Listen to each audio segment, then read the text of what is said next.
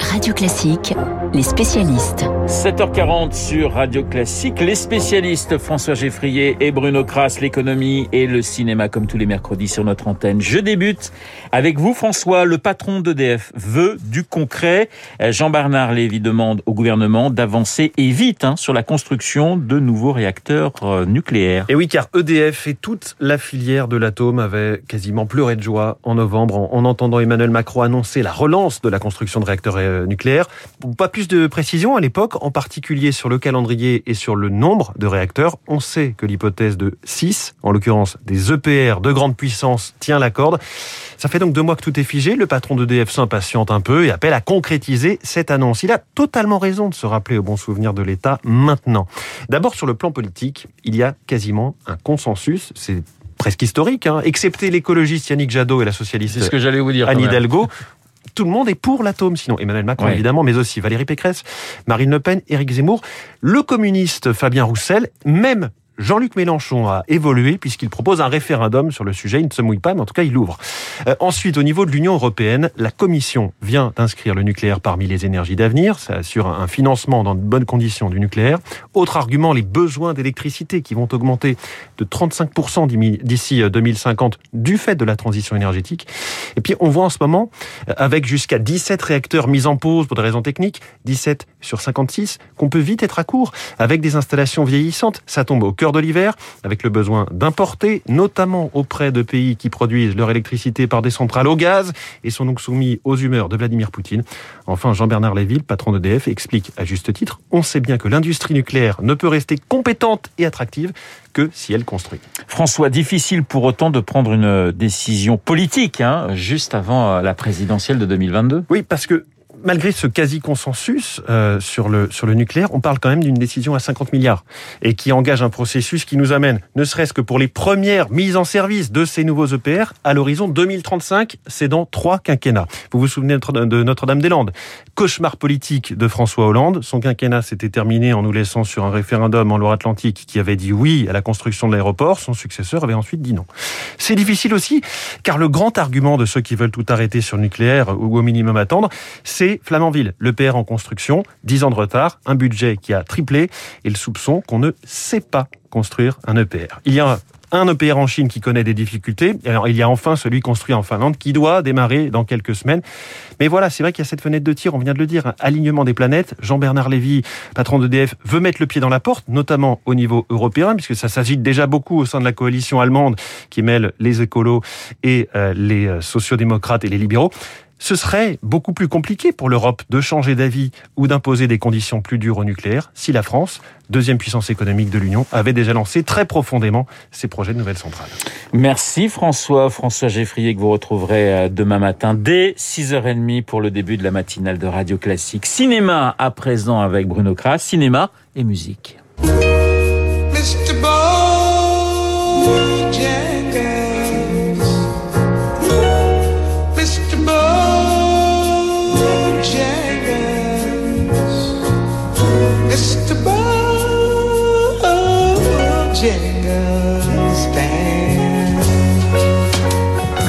Nina Simone interprétant Mr. Bojangles, une chanson qui est à l'origine du premier film de l'année 2022 que vous nous présentez, Bruno, en attendant euh, Bojangles, film de, Régis Roinsard avec Romain Duris et Virginie Efira. La chanson Nina Simone qu'on vient d'entendre, eh bien, on l'entend également dans le film. Absolument. D'ailleurs, en l'entendant, moi, ça m'émeut et je repense au Ah, film magnifique. qui est très très beau. Ouais. Et d'ailleurs, c'est l'adaptation d'un best-seller de 2016, je crois. Euh, le film est de Régis Roinsard. Alors voilà, c'est une histoire d'amour incroyable. C'est la première grande histoire d'amour au cinéma de l'année. Euh, Georges est un flambeur, c'est Romain Duris. On est au bord de la mer, au bord de la Méditerranée. Il repère une jolie femme, Virginie Efira, et c'est l'amour fou, c'est le coup de foudre absolu. Il l'emmène dans sa décapotable. Dès le départ, on sent que Virginie Efira, qui s'échappe d'ailleurs, a peut-être un grain de folie qu'on va retrouver plus tard. Alors c'est une histoire romanesque, un peu à la Boris Vian dans l'écume des jours. Ils vivent un amour fantasque, hors du monde.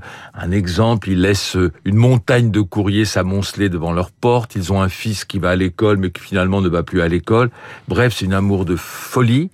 Et la folie revient. C'est-à-dire qu'en fait, Virginie Efira a un grain et quand elle a des crises, elle a- évidemment l'amour est en danger, mais lui, euh, le personnage Romain Duris, l'aimera jusqu'au bout. Voilà, je peux pas en dire plus. Non, on va pas dire la fin, mais c'est vrai que Virginie Efira est excellente dans un rôle qui est particulièrement inquiétant. Elle est exceptionnelle parce que dans toute une première partie du film, elle est belle, lumineuse, excentrique, un peu folle. Et puis à la fin, quand elle a ses crises, évidemment, elle est absolument déchirante parce qu'elle se rend compte à quel point ça peut être dangereux pour son couple.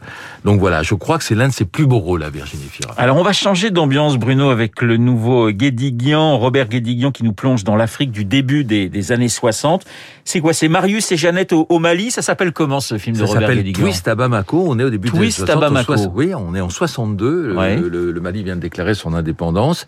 Et c'est une vague de socialisme. Il y a un jeune bourgeois, Samba, qui parcourt euh, les villages pour essayer de prêcher la bonne parole socialiste. Et un jour, il croise le destin de Lara, qui est une toute jeune fille qui a échappé à un mariage forcé avec un chef de village.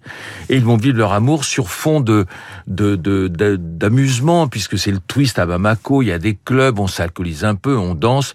Sauf que leur amour va être mal vu et tout va mal se terminer. Voilà. On ne retrouve pas la bande habituelle hein, de, de Jean-Pierre Daroussin, Ariane Ascaride ou encore euh, Gérard Mélan. C'est un, un un petit peu à part, Bruno? Oui, oui, c'est il n'y a que des acteurs euh, africains. On voit pas un acteur blanc dans le film. Et ce qui est extraordinaire, c'est ça prouve le talent de Guédiguian, c'est que c'est extrêmement réussi.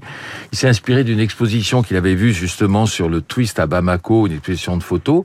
Et il fait un très beau film où il amène, et c'est ça le talent d'un cinéaste, il amène tout son univers, le socialisme, l'engagement, la politique. Lui, c'était Marseille, là c'est Bamako, mais c'est presque autobiographique quelque part.